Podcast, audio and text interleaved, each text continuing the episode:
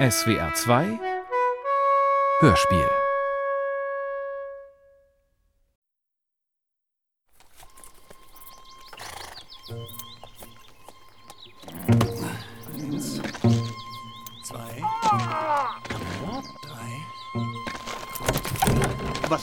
Dich werd ich Moores lehren. Sind wir schon? Eine Peitsche schnalzt durch den Wald, entlaubt Gesträuch und umfasst züngend den Mann.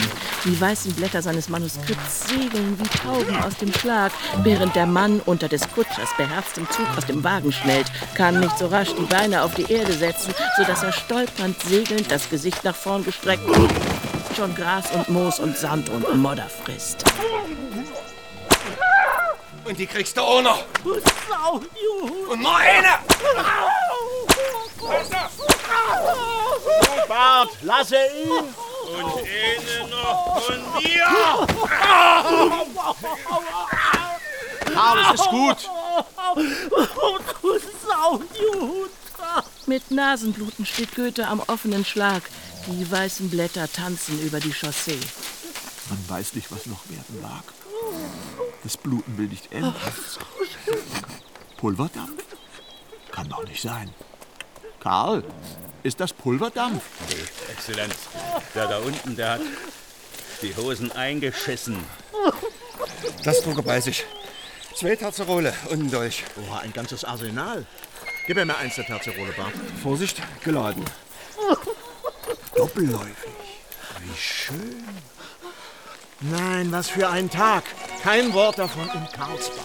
Karl spannt den Hahn einer Terzerole. Erschießen? Exzellent.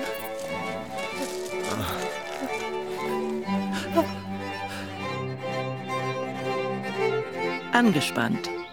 Hörspiel von Joachim Geil.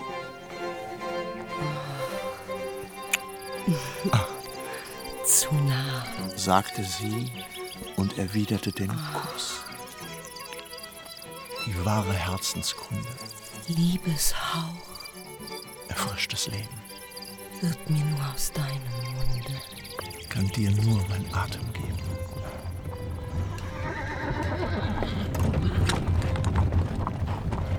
Bereits sechs Stunden sitzt Goethe in seinem Wagen nach Karlsbad. Früh um fünf von Jena los. Am Morgen des 26. August 1819 war er in seinen Wagen gestiegen. Nun geht es im herzoglich sächsisch-coburgisch-saalfeldischen auf Pößneck zu. Dort bereit, der Löwewirt sei feine Fisch. Wohl regt sich Appetit, doch keine rechte Reiselust. Ach, grad so gar nicht. Wirklich Freilust. Drei Tage Fahrt zu den Bädern und Bächern aus Sprudel. Neubrunn, Mühlbrunn. Oh. Er sehnt sich nicht nach dem Badezustand und die Feier steht ihm bevor, dem Jubilar. Da ist ihm wert, was war. Vor allem sie, die ihm doch so viel gab. Die kleine Demoiselle. Nicht halb so alt wie er. Zwei Tage noch, dann ist er 70. In diesem Alter sind die meisten tot. Oh, Marianne. Kosend spielt er mit dem Staube. Wie schön. Arabisch. Und das heißt Suleika. Suleika. Zu nah. Wo sind wir, Marianne?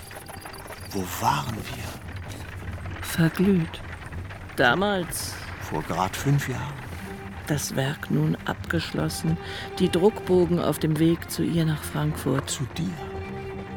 Du liebtest mich und ich deine Stimme. Die Stimme, die du mir gabst, die drei Lieder, die du mir für meinen deutschen Divan schenktest. Du warst die Liebe, über die ich schrieb. Gerührt zückt Goethe sein Schnupftuch, das nach Lavendel riecht. Flüchte du im reinen Osten, samt Erinnerung Patriarchen Luft zu kosten. Sollst du, munterer Greis, sind auch die Haare weiß. Da geht's in die Stadt. Ich kann doch selber gucken. So schaukelt Goethe in seinem Wagen In meinem Fahrhäuschen. zum Tor hinein. Oh, und ich spüre meine Nierensteine. Ganz ohne Grund fahre ich ja nicht nach Karlsbad. Ach, Marianne. Mein Kuss am Heidelberger Schloss. Ein Blatt aus Zweien. Ein lebendig Wesen. Wo waren wir? Und wo sind wir? In Pößneck. Wenn Exzellenz meinen Arm nehmen wollen. Was für ein Dreck. Pößneck um elf. Das Mittagessen beim Löwenwirt ist köstlich. Saubere Schürze und die Schmerlen schmecken. Ja, der Müller hat's einfach mit den Fischen. Man müsste ihm einen Orden verleihen. Durchaus so einen strahlenden wie meinen. Einen großen Stern. Nur einen? Ruhe. Erste Mischpoke in Würzburg. Da schnappt er Worte am Nachbartisch auf von einem Pausback mit rötlichen Favoris, der schwitzend Braten schaufelt. Dann Frankfurt und Frankfurt? Was? Mai Frankfurt? Ja, Vater. Ich wünsche einen gesegneten Appetit. Danke. Ein guter. Gestatten Sie, dass ich auf Ihr Wohlsein trinke? Prost. Prost. Sie haben Neuigkeiten aus Frankfurt? Ja, Hochgeboren, allerdings. Den Jude geht es an den Kragen. Er kommt aus Frankfurt? Nein, Herr Geborener. Reisender Und speisender. Verschleiz. Von Schleit. Das ist nicht die Richtung, aus der neue Nachrichten von Frankfurt kommen. Nein, Herr Wohl. Hochwohlst und geborenst. Möller äh, ist mein Name. Auf dem Weg in die böhmische Kur. Ergebenst. Streicher. Und Sohn. Kaufleute aus Ludwigsburg. Welch ein Zufall, hochgeboren, außerordentlich. Aus Karlsbad komme mir. Rückreise von der Kur. Wie ist es in Karlsbad diesen Sommer? Voll ist es. Kann man sagen, kann man doch. Kann man, Herr Vater, kann man. Wir haben sogar ausweichen müssen an den Rand der Stadt. Ein enges Zimmerle. Also, da waren Equipage mit den buntesten Wappenschilder. Richtig edle Wagen und Gespanne. Man möchte sagen, pferdestarke Staatskarosse. Edle Gemüter. Geblüter Quatschkopf. Ja, Vater. Man ist gar nicht herankommen an die Brunne, vom Sprudel ganz zu schweigen. Der war umstellt von dieser Herren. Die entuschelt wie die Spione. Das ist tatsächlich sonderbar. Und all dies nur wegen meines Geburtstags? Karlsbad war schön. Karlsbad, ja, stets sehr beliebt und gesund, daher so voll. Und äh, welche Kunde haben Sie nun aus Frankfurt? Kunde? Äh, Kunde, ja, gehört in Schleiz, Im Wirtshaus. wo ein Kaufmann aus Mainz berichtet hat. Ein neues Modewort macht die Runde. Hep, hep. Hep, hep. Hep, hep? Man schreit es den Jude hinterher. Oder ins Gesicht. Wer gut deutsch ist, gibt sich eh nicht mit dem Ungeziefer ab. Genug, man sagt, so sagt man. Also in Schleiz sagt man, sagt jener Kaufmann aus Mainz. Vor Frankfurt also sagt man, Von der Jude. von den Juden sagt man, dass ihre frechen Lügemäuler gestopft würdet. Lügenmäuler. Sind wohl frech, fordern ihre Bürgerrechte, die ihnen für den Verrat am Vaterland der Franzose Kaiser zugestanden hat. Doch was genau geschah in Frankfurt? Dienstag, den 10., gab es Streit auf dem Postamt, wo die Boten die Post abwartet. Die jüdische und die deutsche. Teutschen. Deutschen. Deutschen. Mein Sohn studiert die Rechte. Und turnt womöglich? Unternd, jawohl. Frisch und fromm. Und Teutsch. Wir wissen's jetzt. Wer die Post als erster dem Kunde überbringen kann, ist im Vorteil. Da herrscht hitzige Konkurrenz. Es gab Gerangel. Gerangel? Naja, die Jugend von Frankfurt hat sich gesammelt, rief ein herzliches Hep Hep Hep, hep, hep, hep. Jud, verreck. und zerschlug den Juden die Scheiben, allen voran dem Rothschild. Sie pöbelte. Nein, nein, kein Pöbel. Die Jugend, unsere Zukunft, war aufgebracht. Aufgehetzt. Hep, hep. Der Ruf war aus Würzburg bekannt. Wo die Judenschaft schon aus der Stadt geflohen war, so wurde uns berichtet. In Schleiz. Nein, berichtet wurde uns dies im Postwagen von Schleiz hierher. Ein Bericht aus dem Postwagen. Von einem Mitreisenden, hochgeboren. Verlässlich? Nun, verlässlich. Verlässlich, wohlgeboren. Insonderheit verlässlich. Der Mitreisende erzählte sehr mitfühlend. In seinem schwarzen Rock und seine schwarze Auge und seinem schwarzen Haar, da lag etwas Orientalisches. Ich dachte jedenfalls, wenn das mal nicht ein Jud ist, ja, vielleicht auch Muselmann oder Zigeuner, ist ja ähnliches Gelichter. Gelichter, wieso Gelichter? Schweig still. Gelichter, Geschmeiß, Gesindel, Hurepack, wie ihr es nennen mögt. Schweig! Ah, wieso, Herr Vater, diese Schelle? Mein Backezahn. Nur weil so ein Jud wie der da euch einflüstert. Junger Herr Student, ich bin gewiss kein Jude. Doch wenn ich bedenke, dass ihr auch keiner seid, so wäre es mir eine Ehre, einer zu sein. Exzellenz, es ist angespannt. Ja, Karl, in der Tat. Alles sehr angespannt. Vorsicht, der Tritt, Exzellenz. Danke. Karl! Wir wollen los! Alter Mann, ist doch keine Kanonenkugel, Mensch. Sieht doch so aus. Ja. Und hopp! Platz da! Pößneck, ab um eins. Beim Glockenschlag sitzt Goethe im Wagen und schaukelt aus der Stadt. Sind die Hetzer immer solche Tölpel wie diese beiden da? Meist sind die Überhitzten roh oder fromm oder irgendwo beschränkt im Denken. Sind das Gegenteil von den Wendigen, den Windigen, den Schnelldenkern, die Intrigen schmieden. Diesen März sind sie aufeinander getroffen. Der heilige Meuchler und der heulende Schleicher. Der Sand, ein verbohrter Student entleibte ausgerechnet den Kotzebu, den Hannebambel. Sticht ihm in Mannheim in die Brust. Das arme Söhnchen sah mit an, wie der Student den Dolch ergriff, den Vater beschimpfte und zustach. So mies im Charakter, trotzdem ein liebender Vater. Ah, Kotzebu.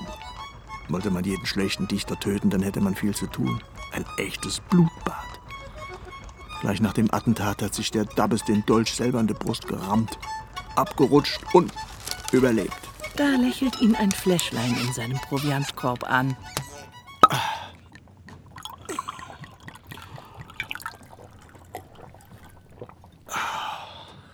Die letzte Flasche Elver. Die letzte. Der Divan ist nun abgeschlossen. Sechs Jahre Arbeit und Erinnerung fordern den Besten. Und alles begann so schön auf einem Turm.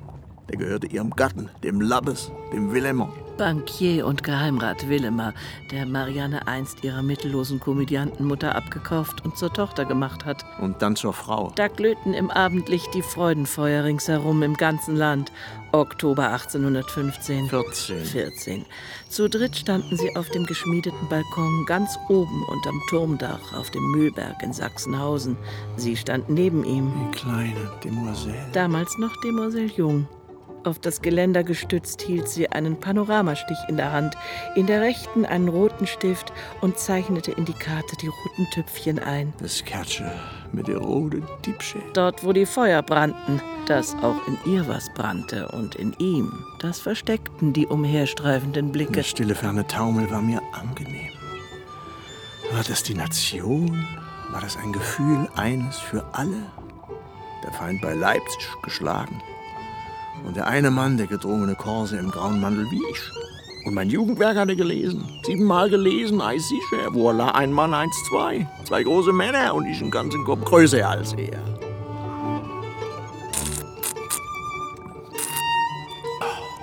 Hm, vorbei. Burg Ziegenbrück gegen drei. Die Chaise fährt bergan auf einen verfallenen dicken Wohnturm zu, der kopflos aus dem Laub ragt. In einer Kurve beugt sich Goethe aus dem Fenster, um nach dem Weg zu schauen, der aus dem Blick geraten ist. Hinten weg und vorne noch nicht da. Ei, was für eine Biegung. In diesem kurzen Augenblick, abgeschnitten von einst und gleich, durchfährt ein mulmiges Gefühl den Wagen. Von den zitternden Koffern des Geheimen Rats, durch die gelb gepolsterte Gondel mit ihm höchst selbst, bis vorn hinauf zum Bock, wo Karl und Bart das Stocken und Ächzen spüren und selbst die beiden Braunen schnauben angespannte Ungewissheit. Ganz mulmig wird mir da. Wegesrand. Da steht doch einer. Im schwarzen Rock. Im Wegelager sieht er auch nie aus. was macht denn dich da so sicher? Guck doch. Ja, wirklich ungewöhnlich. Was ist das denn? Der tanzt wie ein Derwisch mit seinen Blättern im Wind. Der und ein Spinnebeinchen. Und weiße Blätter. Fahrt anhalten! Ziegenrück am Berge zwischen Burg und Stadt. Ein weniges nach drei. Nee, gell? Gleißend weiße Blätter. Gleißend weiß, genau. Weiße Bogen aus groben Bütten. Dazwischen der Mann im schwarzen Rock, samtig schwarz. Hey, das Mensch, der hat fünf. Na, sieben Haufen Blätter vor sich aufgeschichtet. Und das hier Mitte auf der Straße. Auf jedem Haufen liegt ein kleiner Stein. Mit einem Stoßblätter geht der Mann auf und ab, liest, legt ab und dazu und darunter und dazwischen, ganz konzentriert. Nimmt keinerlei Notiz von Goethes Wagen, von den scharrenden Hufen, dem Schnauben, Eis schnaubt halt, gell? dem Klirren des Geschirrs. Gottes klirrt. Muss man aber nicht betonen. Ja, dann eben nicht. Und Karls Räuspern auf dem Bock, was ist mit dem? Reicht doch, wenn ich erzähle, oder? Ich hab's ja auch erlebt. Eure Exzellenz. Achtung, dann plötzlich. Eine Kutsche! Bitte ergebenst um Verzeihung. Ich wünsche einen guten Tag. Guten Tag, der Herr. Goethe ist im Gespräch, so muss ich doch erzählen. Also, der Mann auf der Straße lächelt mit dünnen Lippen, ein außerordentlich langes Kinn, das sich wie ein Bart aus Haut nach unten zieht. Eine Kerbe schneidet das Kinn von der Unterlippe ab und ein Grübchen teilt es dann. Ihr nun ein Grübchen teilt es halt. Wie ein Mal der Gespaltenheit. Und in den schwarzen Murmelaugen treffen sich mephistophelischer Neingeist und schillerscher Feingeist. Feingeist, sehr gut. Spuren von Brandwein. Na ja, in Lippen und Wangen, der säuft. Ich könnte den Mann da in meiner trabenden Mongolfiere in meinem Fahrhäuschen mitnehmen. Oder vielleicht, vielleicht besser nicht. Meine Herren, dürfen wir ihn ein Stück des Wegs mitnehmen? Ja, gern. Momentchen, euer Gnaden, Momentchen. Momentchen? Wer spricht denn so? So spricht doch keiner. Er hält immer noch diese Blätter. Genau. Jetzt holt er eine schwarze Tasche, die am Wegrand stand, dreieckig wie von einem Arzt oder Apotheker, als sollte sie von weitem schon warnen, dass da ein schwarzer Mann den Verkehr behindert. Karl, was helfen Sie dem Mann? Ah, ja. Ganz schön abgerissen, der Kerl. Selbst die Beinkleider zerschlissen. Ja, hier rein. Am Ende ein Originalgenie. Wo mache los, du Geschoss? Ziegenrück, Viertel nach drei. Der Wagen fährt in scharfer Serpentine in Richtung. Psst, Ruhe jetzt. Wichtiger ist doch dies. Nun sitzt der schwarze Mann bei mir im Wagen. Hund. Hund? Ich? Nein, äh, ich. Hund ist der Name. Hartwig Hund mit D und T. Gestatten? Möller. Angenehm. Er schreibt? Nicht im Moment. Keck, dieser Hund. Und schielt schon auf den Korb mit der Flasche. Ein zweites Glas. Den letzten Schluck Elfer. Einem Hund? Wohl kaum.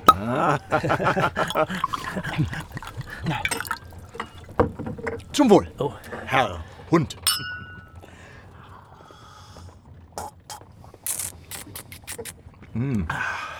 Ganz außerordentlich. Der Elfer. Ein Elfer. Der Wein. Ja, ja, was für ein Wein. Ganz exzellent. Exzellenz. Herr äh, Müller. Müller? Möller. Oha, da muss ich aufpassen. Wunderbare Reife. Kometenwein. Ganz wunderbar. Acht Jahre und noch ganz gut in Form. Kennt sich da jemand aus? Oder extemporiert er einfach ein höflicher Schluckspecht? Herr Hund, nun sagen Sie mir doch, was Sie da an Geschriebenem bei sich tragen. Erzählen Sie, hm? seien Sie doch ein Hasenfuß. Hasenfuß? Ich habe einen Blick erhascht, als Ihre Blätter ordneten, den ersten Satz. Äh, Und das Land ward verderbet von dem Ungeziefer. Klingt irgendwie. Ist biblisch. Hab's mir gedacht. Moses. Na nu, Sie kippen meinen Elfer. Herr Möller, nach acht Jahren will der Geist aus der Flasche. Hasensprung. Hasenfuß? Ich? Sprung. Mein Elfer. Winkeler Hasensprung. Aus diesem wundersamen Jahr. Kennen Sie den Rheingau? Ja, doch, der, der ist. Äh, Anno 11. Da waren Ende Juni die ersten Beeren am Stock. Viele verbrannten im Juli und August. Selbst im September und Oktober, hieß es, haben die Weingärtner nackend mit verbrannter Haut geerntet. Von manchem Stock zweimal. Was für ein Jahr. Und ich kann mir sagen, habe kaum Besseres getrunken wie ein Glasenfuß. Sprung. Sprung. Na, doch, ein Kenner. Der Hund mit D und T.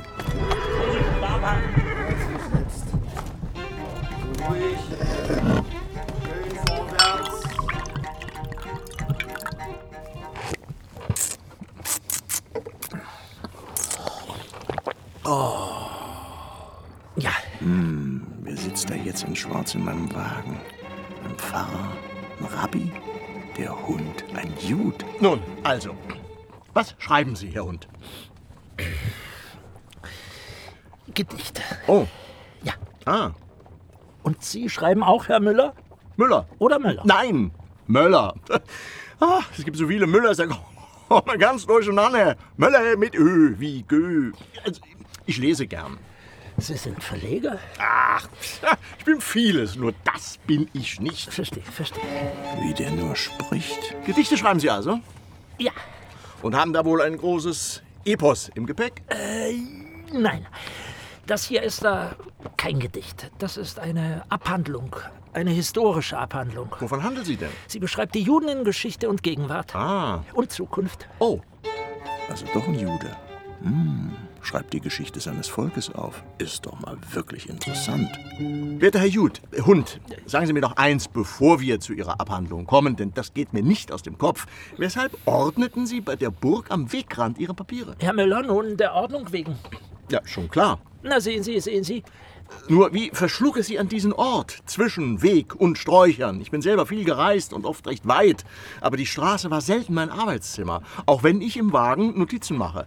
Dafür habe ich sogar eine Sonderausstattung. Sonderausstattung? Ja, extra hohe Federung. Ah, ja, extra hoch? Ja, sehen Sie. Hey, Was machen Sie? Hüpfen? Ja. Exzellenz, alles wohl. Ja, ja, Karl, alles in Ordnung. Schaukelt nur wenig, was? Ja, in der Tat. Und so frei. Man sitzt sich keinen wunden Arsch. No, ja, ist ja auch kein Postwagen. Na, bei Gott nicht. Aber Herr Hund, so auf der Straße wie Sie, habe ich noch nie gearbeitet. Sie verstehen. Verstehe, verstehe. Verstehe, verstehe. Ist das jüdisch? Euer Gnaden, Herr Möller. Sicher, Herr Rat Möller. Geheimrat Möller. Herr Geheimrat. Äh, schütteln den Kopf? Den Kopf? Nein, nein. Der, na, der wackelt im Alter. Wie alt sind denn die, die Sie?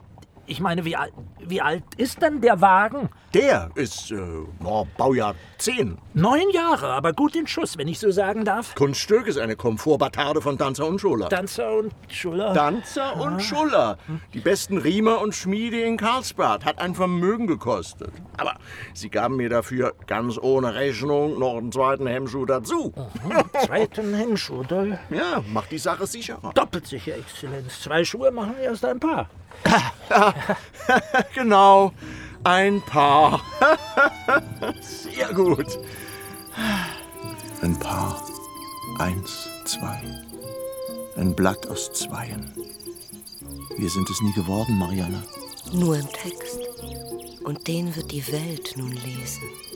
Es bleibt die Frage, sind es zwei, die sich erlesen, dass man sie als eines kennt? Es bleibt die Sprache. Deine Stimme zu vernehmen, war die letzte und erste Lust. Es bleibt das Leben.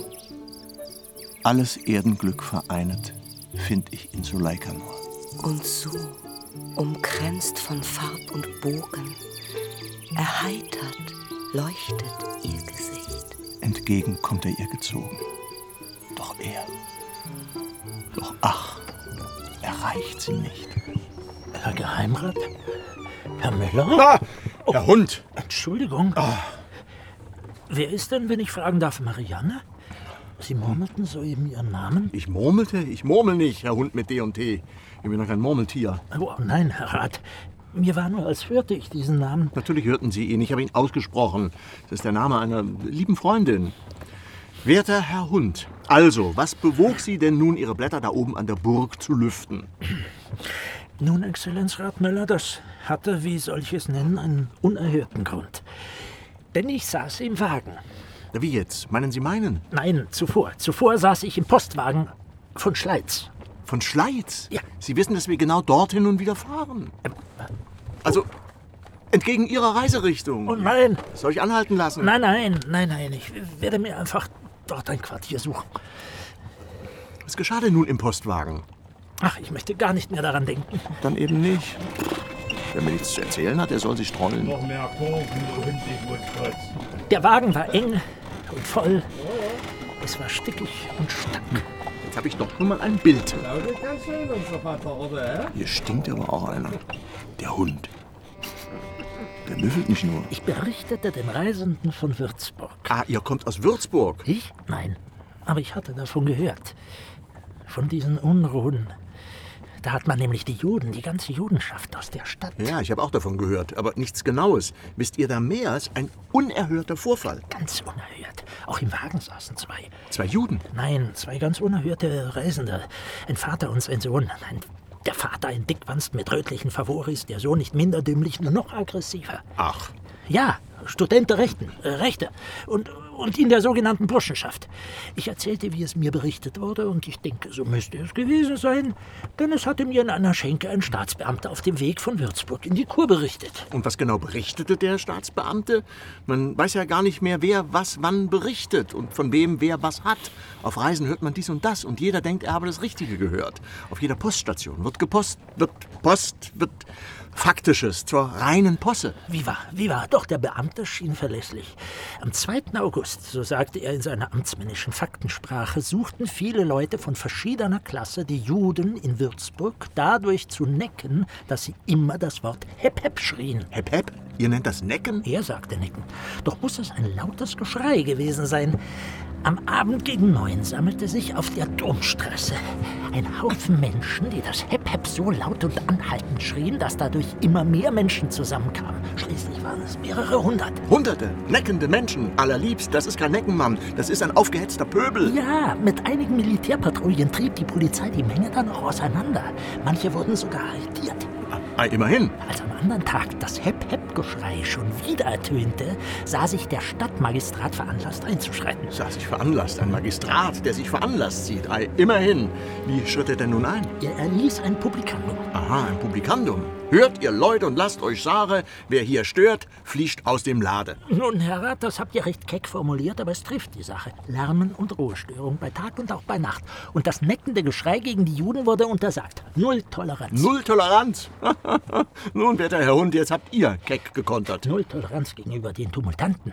Die obrigkeitliche Verfügung wurde gegen Abend überall unter Trommelschlag verlesen. Alpotz, da wurde durchgegriffen. Aber es gab höhnendes Geschrei. Pöbel, sag ich doch. Frechheit. Morgen schreiben sie sich eigene Pässe. Und das in Würzburg. Ausgerechnet dort. Bis Würzburg war damals der gute Boissaré mitgekommen. Unser rheinischer Hausfreund. Auf der Rückfahrt von Heidelberg. Vom Kuss am Schloss. Um mich zu trösten wegen Marianne. Jetzt wüten dort Hass und Gesindel. Herr Rat? Herr Müller, hallo? Ja, ich bin ja schon da. Ist alles in Ordnung.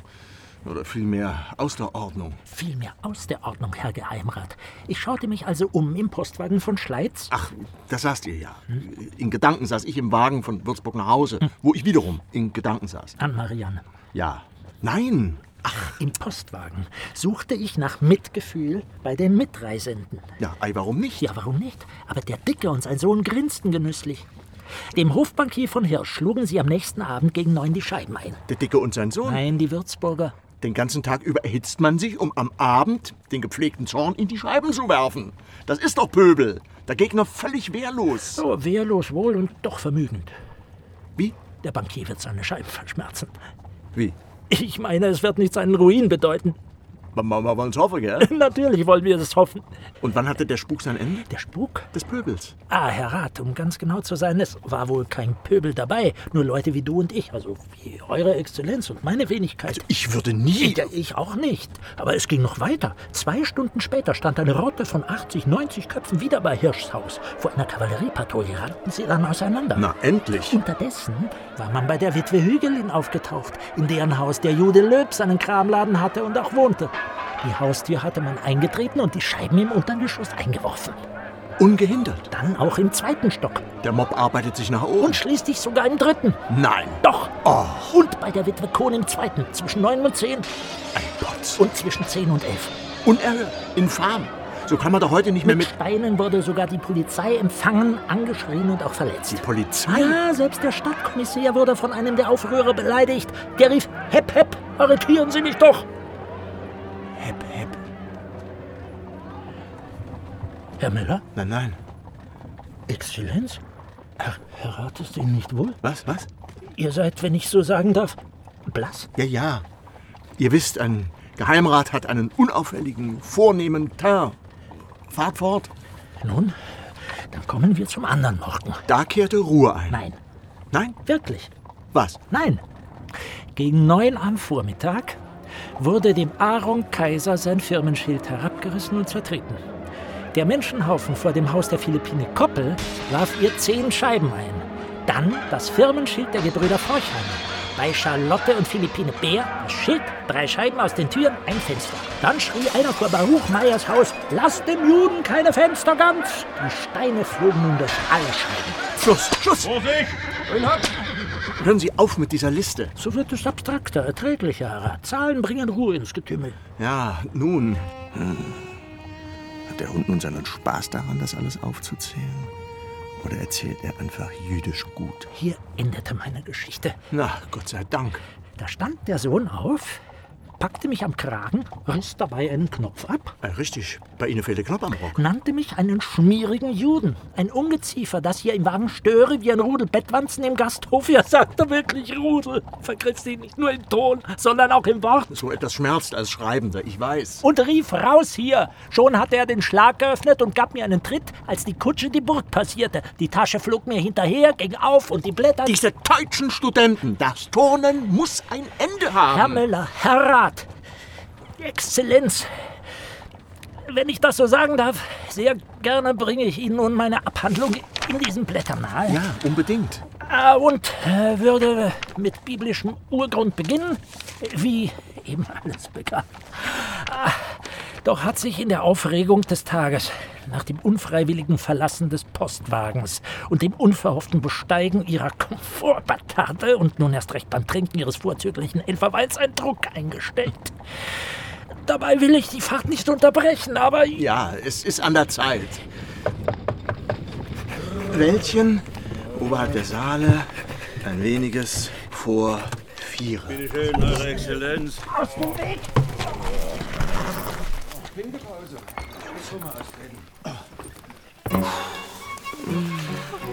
Zu nah. sagte sie und erwiderte den Kuss.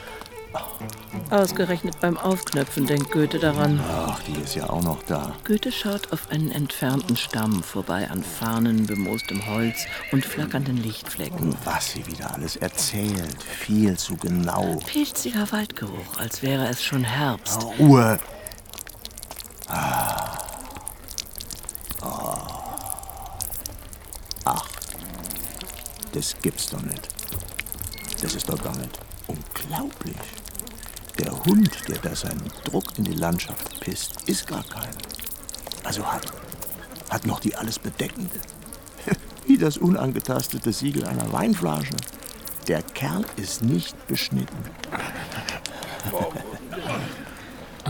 Ja, klar. Solange man sie nicht als Juden sieht, sind es normale Menschen. Die Religion ist mir egal. Die ist was für die Religiösen. In welches Bethaus man nun schlurft, mir doch egal. Totalement. Total egal. Karl, Eure Exzellenz. eine Bouteille vom Roten. Vom Roten? Vom Roten. Sehr wohl. Vom Roten. Aber die Juden sind doch fremd. Fremd wie der Orient. der ist mir nah. Mein Orient, alles meins. Der Divan, die Gedichte, meine, ihre, auch ihre. Und ist am Ende Mariannes Nähe auch nur der gute Boden für meine Kunst gewesen? Genauso ist es mit den Juden. Wenn der Jud mir nützt, ist der Jud kein Jud, sondern ein Mensch. Oh ja, ein Mensch. Joi, joi, joi, joi. Ich kann's noch immer. Der alte Studentenulk in Leipzig. Ich war perfekt. Da wär der größere Mann mit Stiefel und Spore gerade ausgegangen komme über das grause rote Meer und werd in der Hand habe ein Horn. Und was denn für ein Horn? Ein Dütterhorn. Dütterhorn, Exzellenz? Was? Ach was. So, wir müssen uns beeilen, wenn wir noch vor dem Dunkeln in Schleiz sein wollen. Ich bin falsch. Na dann. Und ja. Es war um schreiben? Ivo, nur Tagebuch, Notizen. Was, wann, wo. Verstehe, verstehe.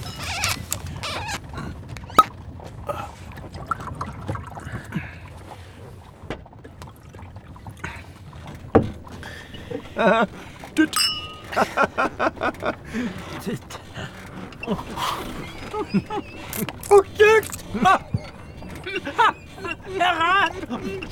Nur weiß ich, was ich meine. Das Horn, das zum jüdischen Feiertag geblasen wird. Das Boxhorn. Genau. Düt. Und wenn der grause Mann wird ins Horn düte, dann werden alle jüdisch gegangen kommen ans grause rote Meer. Herr Rat, mit Verlaub, Ihr Jiddisch klingt seltsam. Der Hund mit D und T, das ist Frankfurter Jüdisch. Ich komme aus Frankfurt. Sind Sie jetzt doch Jude? Sie sind jedenfalls keiner. Nein? Wieso bin ich keiner? Nein, das hab ich unrum erkannt. Oh, Sie sind tatsächlich Frankfurter. Ja, das sag ich doch. Frankfurter Jude? Und ihr seid der Goi. Nein, Jude seid ihr auch nicht. Wieso nicht? Jetzt lesen Sie, Herr Hund. Egal was, geschrieben haben Sie doch genug. Jetzt lesen Sie etwas. Herr Möller. Müller. Müller? Möller, richtig. Also, ich habe da, wie Sie ja wissen, ein großes Manuskript. Ja, ja, dann auf. Dann will ich mal. Schon eine Stunde ist vergangen, seit der Gast zugestiegen ist. Nahende Gabelung. Sie schreiben wieder, Herr Müller? Ich schreibe, Sie lesen und ich höre Ihnen zu. Nahende Gabelung. Also dann. Ich bin ganz Ohr. Lesen Sie aus Ihrem Werk. Gabel? Nein. Nahender Scheideweg hinter Esbach, wenig nach vier. Oder erzählen Sie mir doch ganz einfach von Ihren Plänen. Den nächsten und den fernen. Nun, Herr Möller, bei einem weiteren Glas dieses hervorragenden Weines gestehe ich Ihnen sehr gerne meine geheimsten dichterischen Pläne. Vielen Dank. Im Klingklang der Gläser liegt ein Klirren, das Goethe ahnungsvoll das Schnupftuch zücken lässt. Ein Kribbeln in der Nase und womöglich arge Rotweinspuren über der Oberlippe. Was? Er tupft. Tatsächlich. Ein leichtes Rot. Ganz zart. Beruhigend zart. Wenn wir beim Gelben und Blauen eine strebende Steigerung ins Rote gesehen und dabei unsere Gefühle bemerkt haben, so lässt sich denken, dass nun in der Vereinigung der gesteigerten Pole eine eigentliche Beruhigung, die wir eine ideale Befriedigung nennen möchten, stattfinden könnte. Ah. Ja. Katzen. sagt der Hund. Katzen? Was mit Katzen? Was? Mit Katzen? Nein. Doch. Oh. Ja. Hm. Rat, ich stelle mir Katzen vor. Einfach so? Gekleidet wie Menschen. Wie Menschen? Ja, Hut, Rock, Beinkleider, Schuhe und sie sprechen wie wir Menschen. Die stellen Sie sich vor. Oder sind die schon hier? Äh, unter, unter uns? Nein, als literarischer Entwurf. Es gibt Verbrechen und die Katzen suchen nach dem Übeltäter. Ah, ein Katzenkommissär. Genau, geschniegelt wie wir Menschen. Auch gestiefelt. Gestiefelt, gar nicht schlecht. Werter Herr Hund, da muss ich Sie enttäuschen, das gab's. Vor einiger Zeit schon las ich von einem gestiefelten Kater. Ein Berliner Talent von hoher Bedeutung. D der Tieg hat es für die Bühne verfasst. Gar nicht schlecht, durchaus mit Witz. Zu spät. Ach. Katzen, ich werd nicht mehr. Habe ich inkognito die literarische Welt gerade nur vor einem Rudel? Ach was, eine Horde Katzen bewahrt. Werter Herr Hund, nun weiß ich noch immer nichts über Ihr Manuskript. Die Spannung steigt. Lass mich doch in Ruhe. Wir müssen nach Nun links, denn. nach links müssen wir. Wohl an. Bezahlung, da kannst du auch richtig fahren. Jetzt pass mir auf, ja, ich kenne die Gegend wie meine Westentasche. Herr Hund, hören Sie die Dissonanz auf dem Bocke. Karl und Bart, die beiden sind Ihnen eigentlich herzensgut.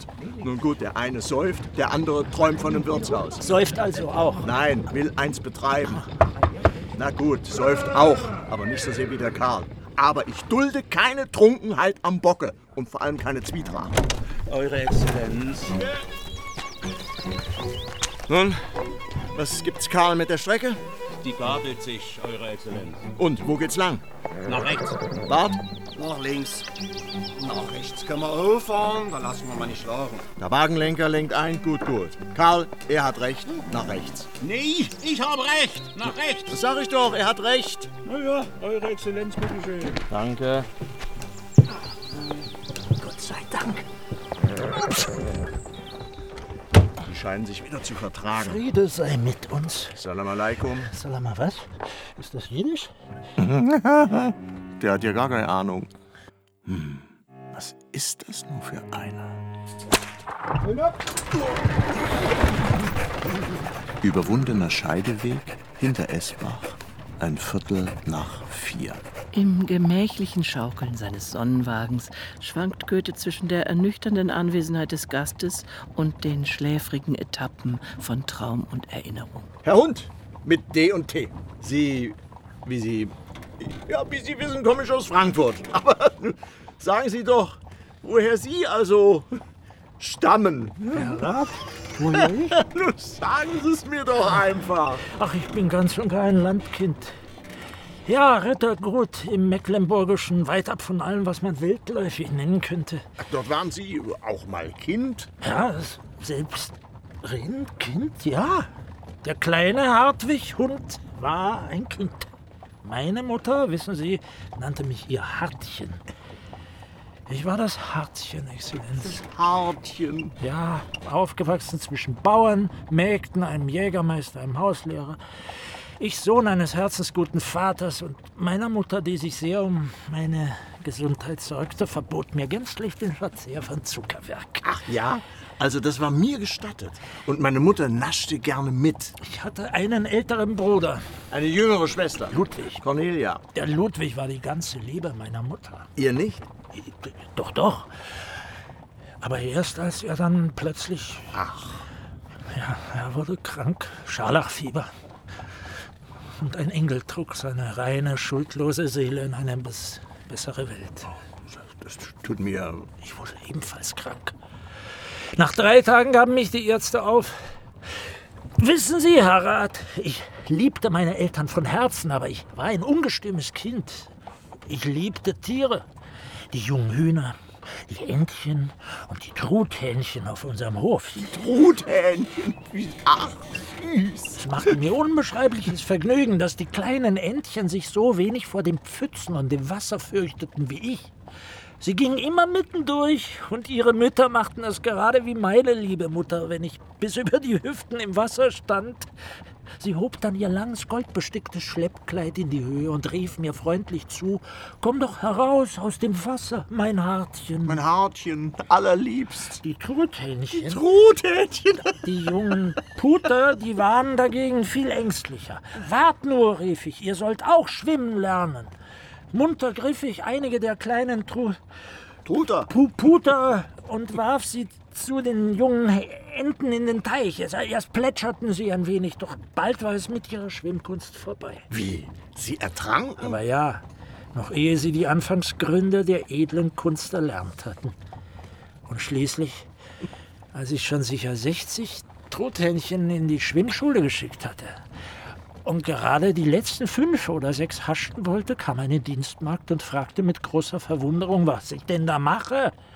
Ich lehre die kleinen Puter schwimmen, aber sie wollen nicht. Herr Jesus, Herr Jesus, kreischte die Magd. Herr Jesus, jetzt hören Sie doch auf, Herr Hund. Das ist ja. Hm? Der Hund. Ein ungeratener Bube. Was haben Sie denn publiziert in diesem Jahr? Herr Rat, über den Mord habe ich publiziert. An Ihren Truthähnchen? Nein, nein. Katzen? Über den Mord an Kotzebue. Oh. Ja. Verstehe, verstehe. Ich äh, hörte davon. Erdolcht? Genau, erdolcht. Im März. Ich war bestürzt. Das war ich auch, Herr Rat. Der Arme. Der Gute. Der Gute, der Gute, ja, der gute Arme. Dahingemeuchelt. Oh ja, die Ermordung Kotzebues muss das Herz eines jeden mit Unwillen und tiefer Trauer erfüllen. Ne? Trauer? Zutiefst. Aber es ist nicht der literarische Verlust, Herr Rat, den unser Vaterland dadurch erleidet. Der wäre wohl noch zu verschmerzen. Herr Hund, höre ich da eine leichte Eintrübung im Nachruhm des Ermordeten? Nein, nein. Man hat Kotzebue immerhin irgendwo den deutschen Voltaire genannt und diesen Namen verdient er wohl. Oh. Er war ebenso eitel, gierte nach Rom, liebte das Geld. Aber wie Voltaire besaß er eine Leichtigkeit und Gewandtheit. Ja, eine Gewandtheit ist ihm nicht abzusprechen. Und schließlich sind da noch sein blendender, oft hämischer Witz und seine schöpferische Erfindungskraft. Was? Doch auch eine Flachheit. Flachheit. Nicht ganz Ihr Freund, der Gemeuchelte, was? Nicht ganz. Doch der Ermordete starb einen bejammernswerten Tod. Selbst der Feind sendet dem toten Feinde noch wohl eine Träne nach. Genau wie ich dem Newton. Den Juden? Sagten Sie gerade Juden, Exzellenz? Nein, Newton.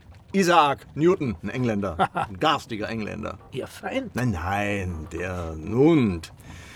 Der Scheißmatz hat mir die ganze Farbenlehre madig gemacht. Auf weißer Wand empfing ich das Wunder der Erkenntnis. Da kann ein toter Engländer noch so viel herumexperimentieren. Farbenlehre? Äh, ja? Momentchen, das sagt mir was. Ach. Goethe fürchtet um sein Inkognito. Hund strengt sich an und denkt. Komm nicht drauf. Aber Isaak, Herr Rat, das klingt doch verdammt nach einem Juden. Nach einem verdammt garstigen Juden. Der war kein Jude so wenig wie Sie, Herr Hund. Man kann auch Jude sein, wenn man keiner ist. Ach ja? Ja, ja. Wo waren wir? Bei Kotzebue. Nur ist er dahin gemeuchelt. Aber ehrlich gesagt, Herr Geheimrat, ich zweifle, ob ein längeres Leben der Welt bessere Stücke gebracht hätte. Mozart ist vor seiner Zeit gegangen. Oh ja, Mozart. Aber Kotzebue, doch zur Rechten. Na, na, Herr Hund. Das Problem bei der Sache ist, dass man dem Bäuchler nun gern sittliche Größe zuschreiben würde. Aber es war ein hitzköpfiger Student.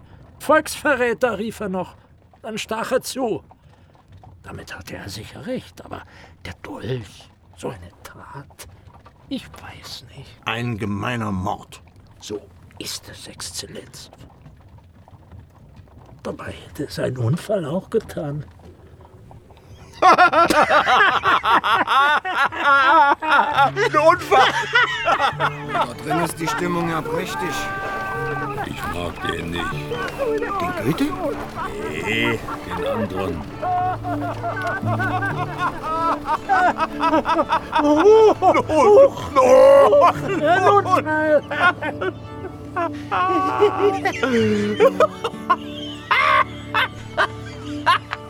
der große Unfall. ja. Vor Crispendorf, halb fünf. Goethe lehnt bequem im Polster, räkelt sich, die Ruhe selbst. Ist es alkoholische Benommenheit? Mitnichten. Herr Hund mit Newton. Anhalten! Die Juden! Newton, Herr Hund! Herr Rat? Newton, nicht Juden! Sind Sie denn nun Jude oder nicht? Das interessiert Sie doch. Möchten Sie gerne wissen, was? Zu gerne, ja. Eure Exzellenz. Danke, Karl. Neben Goethe steht auf einmal Karl, schaut kurz herüber und verschränkt die Arme auf dem Rücken. Und neben Karl taucht Bart auf, schiebt unter die Vorderräder die beiden Hemmschuhe, denn der Weg ist abschüssig. Und was? Jude oder nicht? Und was ändert es? Jetzt hier, zwischen Ihnen und mir. Sie haben meinen Wein genossen. Den Elfer, ja, wirklich ganz großartig, wie Sie schon sagten, Kometenwein. Kometenwein, aber auch koscher? Das hoffe ich für Sie, Herr Möller. Für mich, Herr Hund. Nun gut, ich komme aus Frankfurt, einer großen Judenstadt. Als Kind war ich sehr oft in der Judengasse unterwegs. Sehen Sie, Sie waren auch mal ein Kind. Natürlich war ich Kind. Ich war der Hätschelhans. Ja. Wissen Sie, die Judenstadt besteht nur aus dieser einen engen Gasse, die sich wie ein Bogen spannt. Man denkt, sie nimmt kein Ende, dabei ist sie unendlich kurz. Und ja, ich war in der Judenschule, dann Beschneidung, Hochzeit. Sie sind also tatsächlich... Sind ja auch Menschen. Tätig, gefällig. Wie Sie? Oh, vielen Dank. Hübsche Mädchen mochten es, wenn ein Christenknabe, der ihnen am Sabbat auf dem Fischerfeld begegnete, sich freundlich und aufmerksam verhielt. Ah, ein Christenknabe waren Sie also? War ich, war ich und bin jetzt weder das eine noch das andere. Verstehe ich nur zu gut. Halte auch wenig von Pfaffen und Schwarzkitteln. So, die Kutsche rollt nimmer weg. Ganz schön warm, hä? Auf unserem Rittergut bin ich oft mit pietistischen Eiferern und Frömmlern aneinander geraten. Ach ja? Ja, nun haben doch wir beide, Sie und ich, Sie ja durchaus um einiges länger die Herrschaft von Fürsten und Pfaffen erdulden müssen. Erdulden? Erdulden, jawohl. Flächendeckendes Erdulden. Erdulden, das ist gut. Dieses nichtswürdige Geschmeiß der Fürsten, diese verworfene Brut. So? Verzeihung, Verzeihung. Da ist der Republikaner mit mir durchgegangen. Nur zu, Herr Hund, solange Sie uns nicht alle an einer Laterne aufknüpfen. Herr Möller, aber nein, ich bin doch friedlich. Ich liebe doch alle Menschen. Ich könnte keiner Katze? Fliege, keiner Fliege ein Bein krümmen. Au! Exzellenz. Wasser! Sofort.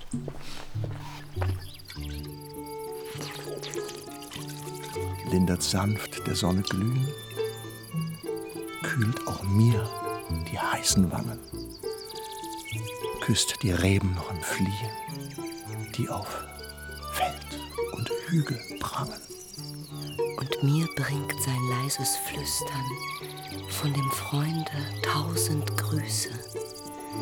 Eh noch diese Hügel düstern, grüßen mich wohl tausend Küsse. Herr Müller, Was jetzt? wenn ich nur einen Gedanken noch ausführen darf. Ja, nun, Schauen Sie sich doch die Stammväter der erblichen Fürsten und Herren von Gottes Gnaden an. Was waren sie? ja, was waren Sie denn? Straßenräuber waren sie. Straßenräuber. Ja, und sie führen fast alle noch jetzt Raubtiere in ihrem Wappen. Herr Hund, äh, zugegeben, so hatte ich das noch gar nicht. Aber, ja, wo Sie es sagen? Ja, Ja. Drum sage ich, Freiheit, Herr Möller. Freiheit von den Raubtieren. Freiheit von der Feudalordnung. Einsperren sollte man die Raubtiere in großen Käfig. Oha, der Bart so ist doch sonst zu Brotfutter. friedlich. Dieser Hund, gell? Und dann lachen wir den mal so Karl müsste jetzt aber gut goethisch dagegenhalten. Rechthaber, Kopf ab, Rübe runter. Karl! Karl! Oh, Karl! Exzellenz, noch ein bisschen Wasser? Nein, danke. Feder und Tinte liegen im Wagen. Merken, kein Fortkommen vor Crispendorf, weniges vor Fünfe. Stille auf der Chaussee. Ruhe. Nein, Stille. Aller Blick zu Boden. Auf einmal Besinnung. Na, das ist mal kein Wenzmann von dem Käfer. Konzentration auf den Baumschröter, der unverhofft und unendlich langsam die Straße quert und durch seine schwarze Größe und die braun glänzenden Geweidzangen alle Blicke auf sich zieht. Unmut verwandelt er in Staunen. Und da kein Baum in Sicht, beschert er der Reise- und Schicksalsgruppe das seltene Erlebnis seines Abflugs, das majestätische Ausbreiten der schaligen Flügeldecken, das Ausfalten der Flügel, das Brummen des Scheidenden. Der gleichgerichtete Blick der Hinterbliebenen. Ich sehe ihn noch. Nur ist er weg. Herr Müller? Herr Hund? Sie wollen sicher weiter nach Schleiz. Sie geruhen, meine Gedanken zu lesen. Wir nehmen Sie gerne noch mit. Einsperren. Aufhängen. Um ein Haar wären der Karl und der Bart von republikanischer Pestilenz befallen worden. Herr Müller, und da könnte ich Ihnen nun doch noch aus meinem Manuskript vorlesen. Herr Hund, nein, darauf warte ich doch schon die ganze Zeit. Ihr Opus Judaicum. Sehr wohl, Herr Rat, sehr gerne, das machen wir. Aber lassen Sie mich hier am Wegesrand noch rasch eine kleine ländliche Geschichte erzählen aus der kleinen Welt meiner Jugend. Karl und Bart stehen dicht daneben und strecken die Köpfe nach dem Hund, wie zwei Knaben, die ein Märchen hören wollen. Ob sie es dürfen? Na gut. Ich muss um die sechs Jahre alt gewesen sein. Es war kurz vor Ostern. Die Narzissen und Tulpen blühten und zogen sich viel schöner an als Salomonis Seide. Wir fuhren nach Parchim, in die nächste Stadt und besuchten dort meinen Onkel. Äh, Da lebt mein Onkel auch. Nun, es war nicht wirklich Stadtluft, die man dort schnupperte, aber es war ein hübsches Städtchen. Mein Onkel war ein frommer, ja, ein frömmelnder, ja, ein frömmlerischer Mann. Selbst beim Mittagessen lag eine aufgeschlagene Bibel auf dem Tisch, aus der zwischen den Gängen gelesen wurde. Am Morgen des grünen Donnerstags spielte ich mit den Kindern aus der Nachbarschaft, zupfte aus dem Vorgarten Narzissen für Wilhelmine, so hieß meine doppelzöpfige Base. Einen ganzen Strauß rupfte ich aus der Erde. Ach, Hartchen, nein, was du wieder anstellst, sagte meine Mutter und nahm die Blumen und stellte sie im Haus in eine Vase. Blumen in der Vase. Das jüngste der Nachbarskinder, der kleine Simon, das Simonchen, tat es mir gleich, riss eine Narzisse aus der Erde und eine Tulpe und stolperte zu mir. Das blonde Lockenköpfchen konnte gerade laufen, sein weißes Hemdchen hing aus der Hose und die gelbe blümchenbestickte Seidenweste hatte schon einen erdigen Fleck. Simonchen kiekste ganz fröhlich, dann schaute es mich mit seinen großen wasserblauen Augen kurz ernst, fast mitleidvoll an und gab mir die Blumen. Die Augen, die Narzisse, ein leuchtendes Blau und Gelb. Blau und Gelb. Ja, gibt Grün. Eine schöne Geschichte. Herr Hund, wollen wir losfahren? Momentchen, Momentchen, das war doch nur der Anfang. Ach, da kommt noch was. Aber hallo, Herr Rat. Und wie? Also, Am Mittag des Gründonnerstags verschwand der kleine Simon. Oh. Oh. Die Eltern kamen besorgt zu meinem Onkel. Der Onkel fragte mich. Ich wusste nichts. Das Simonchen war zuletzt mit einer Narzisse in der Hand auf die Straße gerannt. Da stand ein Mann. Ich beachtete den Mann nicht weiter und ging ins Haus. Ja, und? Wie und? Und weiter? Es gab Mittagessen. Was? Äh, Spinat und Spiegelei. Ja, nein. Was ist mit dem Bub passiert? Dem kleinen Simon? Dem Lockenkopf? Die Eltern waren ganz aufgelöst. Wir suchten und fragten. Vergebens. Ja, aber äh, wa- was war denn nur geschehen? Was war denn das jetzt für Roman da auf der Straße? Das Kind ist mit ihm mitgegangen. Die beiden wurden noch dreimal zusammen gesehen. Vor St. Georgen, auf dem alten Markt und in der Tempelstraße. Es war der Tobias, der Freund von Meusche, genannt Mauschel, und von Amschel, Schmuel und Meier. Er hatte den süßen Simon angesprochen. Was ist das für scheins Blümel da in deiner Hand? Da strahlte das Simonchen und schenkte dem Tobias die Narzisse. Darauf sagte der Tobias, oi, oi, das ist ganz lieb. Du liebes Kind, komm, geh mit mir, dann schenk ich dir was ganz was Feines. Da steckte der Simon sein Händchen in die raue Knoblauchhand des Alten. Ist mir ja nicht so ganz geheuer, der Alte. Der Tobias. Ja, und wieder so rumsieselt mit dem Bliemel und schenken will er dem Simon auch was zum Fürchten. Ganz recht, Herr Karl. Man muss sich vor den Juden fürchten. Sie sind uns fremd. Nein, das sind sie in der Tat. Schon als Kind dort in der Judengasse. Die Enge, der Schmutz, das Gewimmel, der Akzent in der unerfreulichen Sprache. Ja, unerfreulich, Sie sagen es, Herr Müller. Alles zusammen machte den unangenehmsten Eindruck, wenn man auch nur am Tor hineinsah. Es ist diese befremdliche orientalische Note, nicht wahr? Orientalisch? Laut, prahlerisch, ruhmsüchtig, lügenhaft? Ich weiß nicht, Herr Hund. Der Orient ist mannigfaltig. Ganz recht, Herr Müller. Ich nannte auch vier Eigenschaften.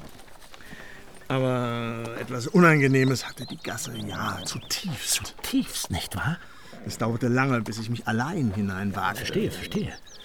Ich kehrte nicht leicht wieder zurück, wenn ich einmal diesen Zudringlichkeiten so vieler unermüdlich etwas zu schachern fordernder und anbietender Menschen entgangen. Ja, ein Schachergeist ist Ihnen nicht abzusprechen. Das haben Sie sehr gut beobachtet. Und natürlich schwebten dabei auch die alten Märchen von der Grausamkeit der Juden gegen die Christenkinder düster vor meinem jungen Gemüt. Düster, ja, Herr Müller, düster. Sie nennen es Märchen.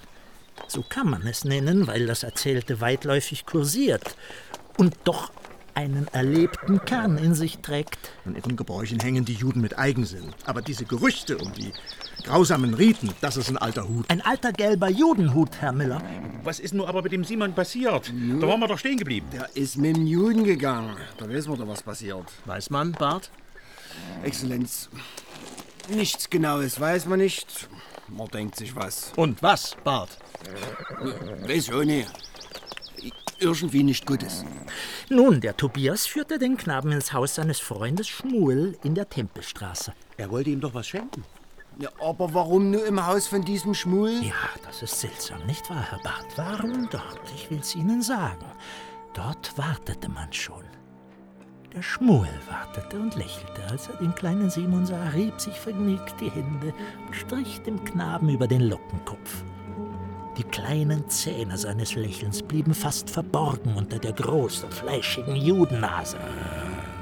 Simon kiekste vergnügt auf, denn durch eine kleine Tür kamen nun weitere Männer, der Meier, der Mauschel und der Amschel. Der heiligen drei Könige, hä? Doch sie kamen nicht mit Geschenken, nicht mit Weihrauch und Myrrhe, sondern mit einem kleinen Silberbecken und weißen Tüchern. Sie stellten alles auf einen Tisch. Der Tobias nahm das Kind an seinen beiden Händchen und hob es hui ebenfalls auf den Tisch.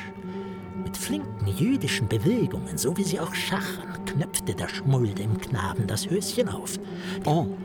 Der Amschel hatte ihm schwupps die Weste abgenommen und der Mauschel das Hemdchen hochgezogen. Die Stiefelchen zog ihm Tobias aus. Da kam als letzter aus der Kammer nebenan der hagere Israel und brachte die Tasche mit den Instrumenten, denn Pessach, das Osterfest der Juden, stand bevor. Was denn für Instrumente? Haben die Musik gemacht? Liturgisches Gerät. Na ja, sie mussten doch für den Sederabend ihre ungesäuerten Fladen zubereiten. Ach so, die haben dann Teig gemacht. Und der kleine Simon durfte naschen. Und warum nackt? Der Israel öffnete die Tasche, schwarz, dreieckig wie die eines Arztes oder Apothekers, und legte die Instrumente auf den Tisch. Nun banden sie dem Kind ein weißes Tuch um den Mund. Um den Mund? Sie wollten nicht, dass man es schreien hört. Der Tobias stieg auf den Tisch und griff das Kind an der rechten Schulter, der Amschel an der linken. Von unten reichte der Israel die Instrumente.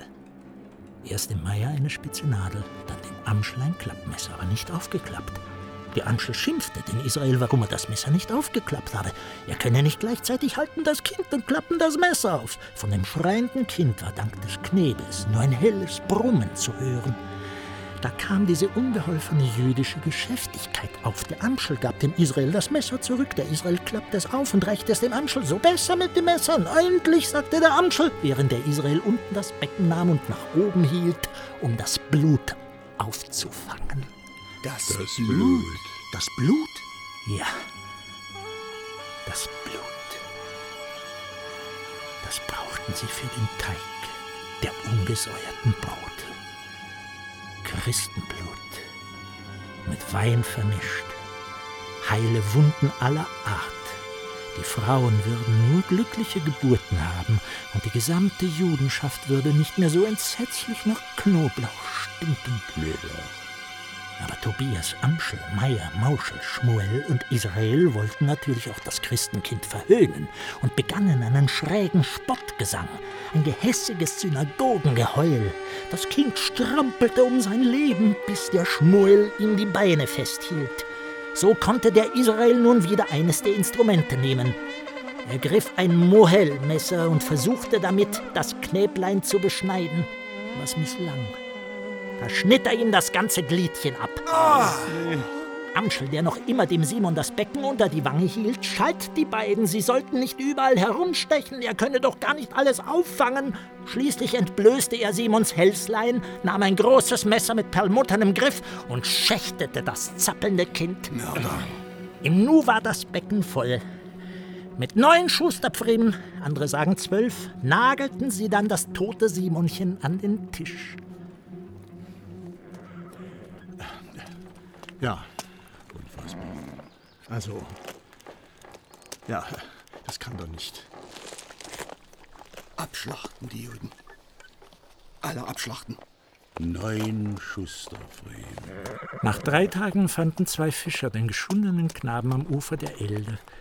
Dem Flusse, der durch Parchim fließt, weit ab im Südwesten, da wo es nach Ziegendorf geht. Kennen Sie Parchim? Mein Onkel lebt in Parchim. Der Amschel wurde Oberrabbiner in Rostock. Sein Söhnchen, sagt man, trug bis zu seinem vierten Lebensjahr eine gelbe, blümchenbesteckte Seidenweste. Ja, äh, vielleicht sollten wir. Äh, ja. Vorsicht, der Tritt, Exzellenz. Ja. Danke. Karl. Ui. Ah.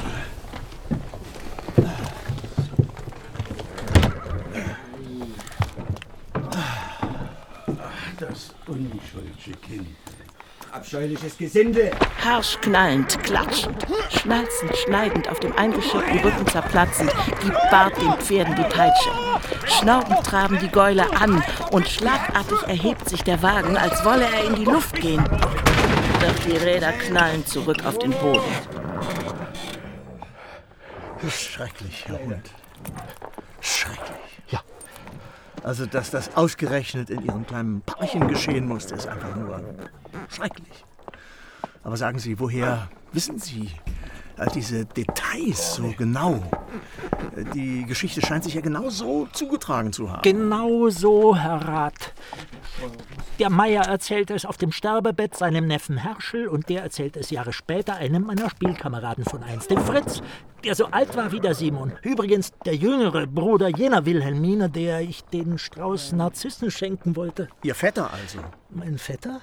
Nun, Wilhelmine sagten Sie, sei Ihre Base, die doppelzöpfige. Die, die ganz recht, ja, Vetter Fritz. So schließt sich der Kreis, Herr Hund. So, jetzt aber. Ja, wollen wir sagen. Sind alle diesem vergifteten Ritus hörig? Rachel Levin, jetzige Farnhagen, verdankt sie am Ende ihre roten Bäckchen dem Kinderblut im Osterbrot? Wie muss das erst beim Rothschild sein? Hat fässerweise Christenblut im Keller.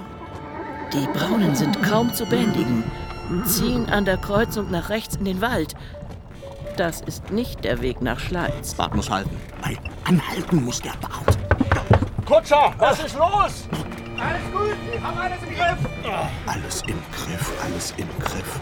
Aber der Newton, ja, der Newton, da hat der Hund am Ende recht, war ein echter Isaak. Einer von den englischen Juden hat nicht nur infame optische Experimente vollführt, sondern in einem geheimen Laboratorium auch die Knabenkörper, die vom Passafest übrig waren, seziert. Man müsste einmal herausfinden, wie viele englische Knaben zu Newtons Lebzeiten verschwunden sind. Ei, Wolfgang. Was? Bist du noch ganz bei Trost? Mutter, du?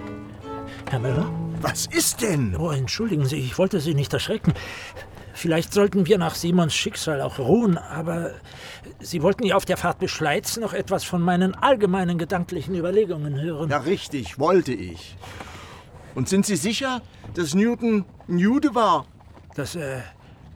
Ja, ist mehr als wahrscheinlich. Wahrscheinlich? Nun, wenn kein Schwarzer, dann ein Weißer. Weißer? Jude. Es gibt Schwarze und weiße Juden. Die Schwarzen sind beschnitten, die Weißen nicht. Die Weißen verhalten sich nur so wie die Beschnittenen. Verwirrend. Überhaupt nicht. Herr Rat, Sie stehen nur noch unter dem Eindruck der schrecklichen Geschichte aus Parchim. Ja, in der Tat. Aber das Judentum ist keine bloße Religion, wie andere auch. Es ist wucherndes Leben. Es ist Blut. Wir sind falsch. Sag ich doch. Ich wäre nach links gefahren. Sind wir doch. Sind wir nicht? Nee. Ruhe jetzt da draußen! Auf unwegsamem Wege in den Wald, kurz nach fünf. Der Weg führt kaum befahrbar Richtung Abendsonne nach Südwesten, zurück zur Saale. Nur leuchtet die Sonne, die Goethe vorschwebt, im Osten. Im Osten? Das Wirtshaus zur goldenen Sonne in Schleiz. Wir sind falsch. Also hier müssen wir irgendwie wieder auf den richtigen Weg kommen. Dein Wort in Gottes Ohr. Schleichfahrt im Nirgendwo. Ein Viertel nach fünf. Das Simonchen. Nein, das arme Kind. Dieser Hund da hat ein Gespinst aus Vertrautheit und Vertraulichkeiten gesponnen, um mich und um mein Gespann. Kenne diesen Simon. Bin ihm begegnet, sah ihm ins Gesicht. Und die Schusterpfriemen? Schusterpfriemen, Schusterpfriemen, wo gab es die? Was war das noch? Da war doch was. Herr Hund, beginnen Sie doch. Wie sagten Sie mit biblischem Urgrund, mit dem Fundament? Sehr gern. Äh, hab ich's. Ei, Anfang und Urgrund sind meistens vorne, gell? Der Tann breitet in verdunkelnder Deutschheit seine Äste zu nadeligen Armen aus und nimmt sogar dem lesenden Hund beinahe das Licht. Beinahe. Was waren die Juden? Ja, das möchte ich von Ihnen gerne wissen. So heißt das erste Kapitel. Was waren die Juden? Verstehe, verstehe. Kein Volk auf der Welt hat sich von jeher durch Bosheit und Rachgier, durch Feigheit, Hochmut, Aberglauben, durch Wucher, Betrug und Diebstahl unangenehmer ausgezeichnet als die Juden. Holla. Das Urteil scheint hart, Herr Möller. Ja, allzu hart, Herr Hund. Nun, darum werfe man einen Blick auf die biblische Geschichte. Als Vater Abraham nach Ägypten zog, um dort recht wohlfeil zu leben, sprach er zu Sarah, seinem Weibe. Siehe, ich weiß, dass du bist das schönes Weib von Angesicht. Wenn dich nur die Ägypter sehen, werden sie sagen, das ist sein Weib und werden mich erwürgen, um deinetwillen, und werden dich behalten. Lieber sage doch, du seist meine Schwester, auf dass meine Seele am Leben bleibe, um deinetwillen. Also den Vater Abraham mögen Sie wohl nicht so. Nein, ich mag ihn gar nicht. War natürlich alles nicht so einfach damals im Ägypterland. Und wie halten Sie es mit den Söhnen? Den Söhnen, Herr Möller? Ja, Isaak zum Beispiel. Isaak, der spielte denselben Trick mit der Schwester, die keine war. Von dem anderen Isaak, der schändliche Trick spielte mit seinen Experimenten, muss ich Ihnen doch wohl nichts weiter sagen. Experimente? Biblisch? Nein, Englisch. Isaac Newton. Newton! Man müsste ihm das weiße Licht einbläuen, dem Weltverdunkler. Also von Isaak haben wir nun genug gehört, den haben wir erledigt. Weiter. Nun denn, sein frommer Sohn Jakob war der ärgste Wucherer, Abschleicher und Betrüger, den jemals die Sonne beschied. Glaubt man einen Dichter vor sich zu haben, dabei ist es ein Hetzhund. Ein guter Hass muss hässlich sein. Und darin ist der Hund ganz groß. Er ist hässlich. Ah, Und stinkt. Womöglich würde er dasselbe von den Juden sagen, die er hasst. Die Israeliten, selbst boshaft, grausam und blutdürstig, dachten ihren Gott sich gleichfalls als ein rachgieriges, jähzorniges und nur durch Blut versöhnbares Wesen. Also Ihren Gott mögen Sie wohl auch nicht, Herr Hund. Ich mag nichts an ihn. Gar nichts. Ah, Parchim. Oh, mir ist nicht wohl. Ah, mir sitzt was quer. Da kündigt sich bei Goethe mit Magengrimmen Großes an. Das waren die Stammväter der unter uns wandelnden und handelnden, wuchernden und schachernden Juden. Und wo ein Krieg geführt werden soll, da sammeln sich die beschnittenen Vampire wie die Adler um das Aas. Bellt der Hund nur oder würde er beißen? Oder ist er so einer, der bellt, damit die anderen beißen? Ah, ah, aber Parchim und Simon. Ah, ah, und die Schusterpfrühe. Moment. Ah, ah, Momentchen. Ah, oh, Momentchen. Anhalten! Ah. Ei, was Oh. ist mir da nur entfahren? Eine angemessene Antwort. Judenduft. Herr Rat. Moment, Herr Hund. Was mit dem... Herr Rat? Ach, nichts. Kommen wir also nun zu dem Gestank, an dem wir sie alle erkennen. Die Juden hatten sich durch ihre abscheulichen und widernatürlichen Laster eine unter dem südlichen Himmel höchst fürchterliche Krankheit, den Aussatz oder Erbgrind zugezogen. Mit dieser Krankheit war der widerliche, verpestende Geruch verbunden. Darum hatten sie in manchen Städten wie Frankfurt ihre abgesonderten Quartiere und Straßen. Ach, deshalb gab's in Frankfurt der Judegas? Ja, klar. Oh, Wolfgang. Merkst was? Ach, Mutter. Ei, was hast du dann gegessen? Die Fisch hier beim Löwenwirt. Und von denen musst du so. Mutter, das ist kein Judegeruch. Ich kenn meinen Geruch. Ich kenn aber auch mein Frankfurt. Und da? Und da? Jetzt, Kell? Da fällt der Groschen. Die Schusterzäpfrine, die kenn ich. Ei, klar kennst die, Wolfgang. Bist doch immer vorbeigegangen, gell? Ei, Mutter, ich erzähl.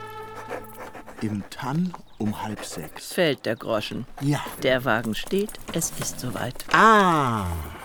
Ja. Herr Hund. Sind wir schon da? Nein, ihr doch. Dann könnte ich noch etwas von den heutigen Juden lesen. Noch mehr? Oder von ihrer Zukunft.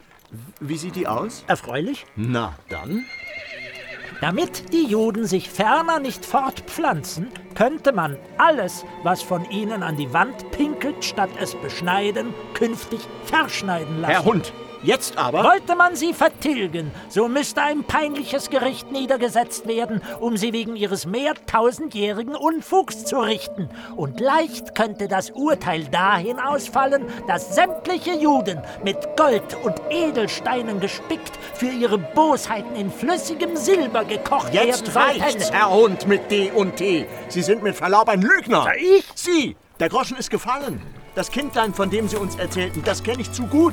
Es ist der Simon. Ja, der Simon. Ja, aber der Simon von Trient und nicht der von Parchim. Neun Schusterpfriemen, nein, zwölf waren es. Zwölf. Es war im Durchgang des Brückenturms am Main.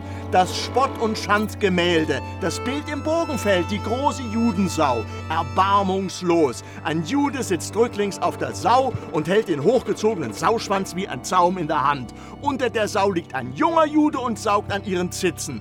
Hinter ihr kniet ein alter Jude und lässt sich die Pisse und Scheiße ins Maul laufen. Und darüber schwebt das Sühnebild mit Simon, gemartert am grünen Donnerstag. Doch Simon von Trient wurde nie gemartert, sondern stürzte bei einem Unglücksfall in den Fluss, nicht in die Elde, es war die Etsch.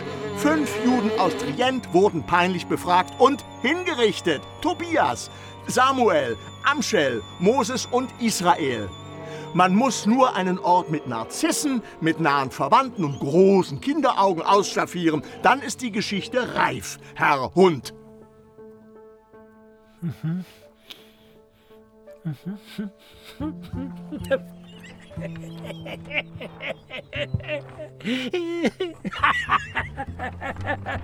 Immerhin, Herr Möller, oder soll ich sagen, Rabbi Möller, hat meine Geschichte Sie und Ihre Leute für eine halbe Stunde aufgebracht. Wohl wahr. Und was kann da nicht alles geschehen? Ich bin gewiss kein Jude. Doch wenn ich bedenke, was Sie im Schilde führen. Dann?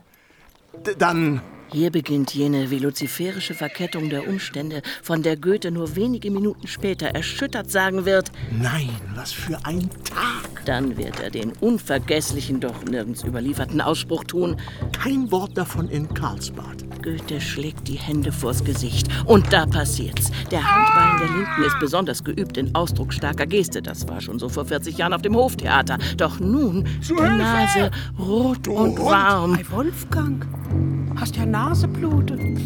Ja. Da schnappt sich Bart die Peitsche und guckt, was er nur kann, wie er es nur kann.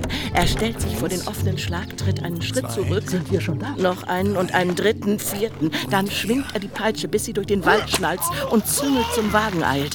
Goethe weicht aus und fällt zurück ins Polster, während die Lederschleiche den Kopf schon in die Gondel steckt. Noch ehe der Hund aus dem Manuskript aufsehen kann, hat der Riemen ihn gepackt. Eine Schlaufe hält ihn umschlungen, schneidet in seinen schwarzen Rock, drückt ihm auf Hemd und Bauch, legt sich als Fessel um den ganzen Rumpf. Die eingeschnürten Arme reißen die Hände empor. Die öffnen sich und aufgescheuchte weiße Blätter schießen auseinander, umeinander, tanzen dem gebannten Goethe vor der Nase und segeln wie Tauben aus dem Schlag, während der Hund unter Barts beherztem Zug aus dem Wagen schnellt, kann nicht so rasch die Beine auf die Erde setzen, sodass er stolpernd segelt, das Gesicht nach vorn gestreckt, schon Gras und Moos und Sand und Modder frisst. Goethe presst das rote Schnupftuch an die Nase. Ja, ja, bin ja schon fertig. Nun gut, Ehen zwischen Juden und Christen sind schon übertrieben liberal. Aber gleich vernichten, vertilgen, kastrieren. Der Hund, er kann halt hassen nur.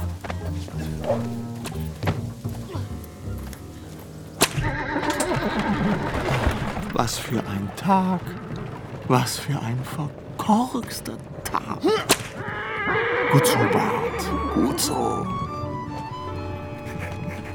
On the road again, wie Lord Byron sagen würde. Nach einer Schleife durch den Wald, wieder vor Crispendorf, dreiviertel sechs.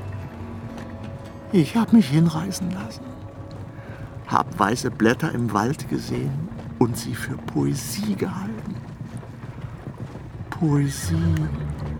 Und am Ende wird das noch irgendwo gedruckt. Karl! Bart! Exzellent! Anhalten! Nein! Weiter! Schneller! Für das größte Unheil unserer Zeit, die nichts reif werden lässt, muss ich halten, dass man den Tag im Tage vertut und so immer aus der Hand in den Mund lebt, ohne irgendetwas vor sich zu bringen. Haben wir doch schon Blätter für sämtliche Tageszeiten. Dadurch wird alles, was ein jeder tut, treibt, dichtet, was er vorhat, ins Öffentliche geschleppt. Niemand darf sich freuen oder leiden als zum Zeitvertreib der übrigen. Und so springt's von Haus zu Haus, von Stadt zu Stadt, von Reich zu Reich und zuletzt von Weltteil zu Weltteil. Alles miluziferisch! Das hat aber schön gesagt, ja. Sehr gut verstanden. Weiter! Weiter! Zwei Tage später trifft Goethe in Karlsbad ein, wo Minister und Fürsten noch rasch auf seinen 70. Geburtstag anstoßen, bevor sie aufbrechen. Gerade haben sie die Karlsbader Beschlüsse gefasst. Sie schränken die Freiheit ein, um die Ordnung zu schützen. Keine drei Monate nach dieser Reise erscheint Goethes Alterswerk. Was bedeutet die Bewegung? Bringt der Ost mir frohe Kunde? Seiner Schwingen frische Regung. Kühlt des Herzens tiefe Wunde. Kosend spielt er mit dem Staube. Jagt ihn auf in leichten Wölkchen. Treibt zur sichern Rebenlaube. Der Insekten frohes Völkchen. Mein Meisterwerk. So? Also neben der Farbe leer, gell? Der westöstliche Divan. Leider ein Ladenhüter. Na ja. Doch, schon. Und das Land ward verderbet von dem Ungeziefer. Zweites Buch Moses, Kapitel 8, Vers 24. Zur gleichen Zeit wird Hartwig Hunds Hetzschrift gedruckt. Dem Samen Abrahams freundlichst gewidmet von Gratenauer II. Sie heißt Judenspiegel, ein Schand- und Sittengemälde alter und neuer Zeit. Leicht könnte das Urteil dahin ausfallen, dass sämtliche Juden mit Gold und Edelgesteinen gespickt für ihre Bosheiten in flüssigem Silber gekocht werden sollten. Am geratensten wäre es, man brächte die Juden, welche in Deutschland außer einigen großen und kleinen Herren wenige Verehrer mehr haben, sämtlich nach dem gelobten Lande hin, wo Milch und Honig immer fließt. Mit einigen tausend Kanonen könnte man das Ungeziefer über die Türkei bequem fortschiffen.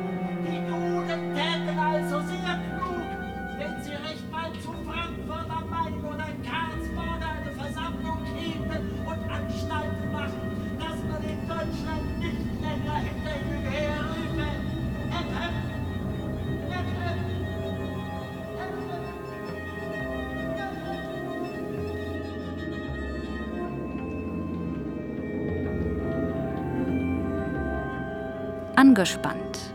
Hörspiel von Joachim Geil. Es sprachen Goethe, Stefan Hundstein, Hund, Karl Markowitsch, Marianne, Patricia Ziolkowska, Bart, Sören Wunderlich, Karl, Joachim Niemz, Vater Streicher, Christian Petzold, Sohnstreicher Joscha Eisen, Goethes Mutter Cornelia Niemann und als Erzählerin Marion Breckwold. Ton und Technik Wolfgang Rhein und Michael Müller. Regieassistenz Konstanze Renner. Musik Peter Keitzer. Regie Leonhard Koppelmann. Produktion Südwestrundfunk 2020. Dramaturgie Walter Filz